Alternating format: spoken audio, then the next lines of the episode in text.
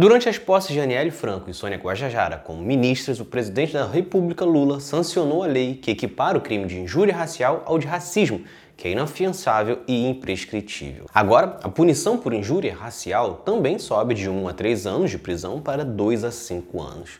Fica estabelecido também que isso vale no contexto de atividades esportivas, religiosas, artísticas ou culturais. Isso significa que se você cometer esse crime em um estádio ou teatro, terá que responder igualmente e ainda ficará três anos sem frequentar esses locais.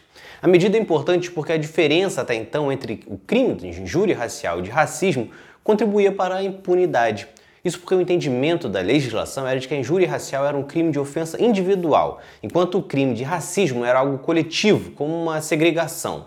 No entanto, ao chamar um negro de macaco, você não ofende apenas uma única pessoa, mas toda uma coletividade negra.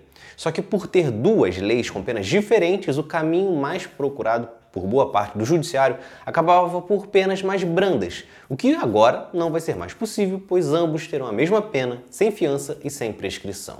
Uma medida importante para combater o racismo no Brasil que segue muito presente. Segundo o Anuário Brasileiro de Segurança Pública de 2022, foram 13.830 denúncias de injúria racial no país em 2021 e 6.003 casos de racismo no país. Então é isso. Se vocês gostaram, curtam, se inscrevam e assistam os próximos vídeos do outro lado da história. Valeu!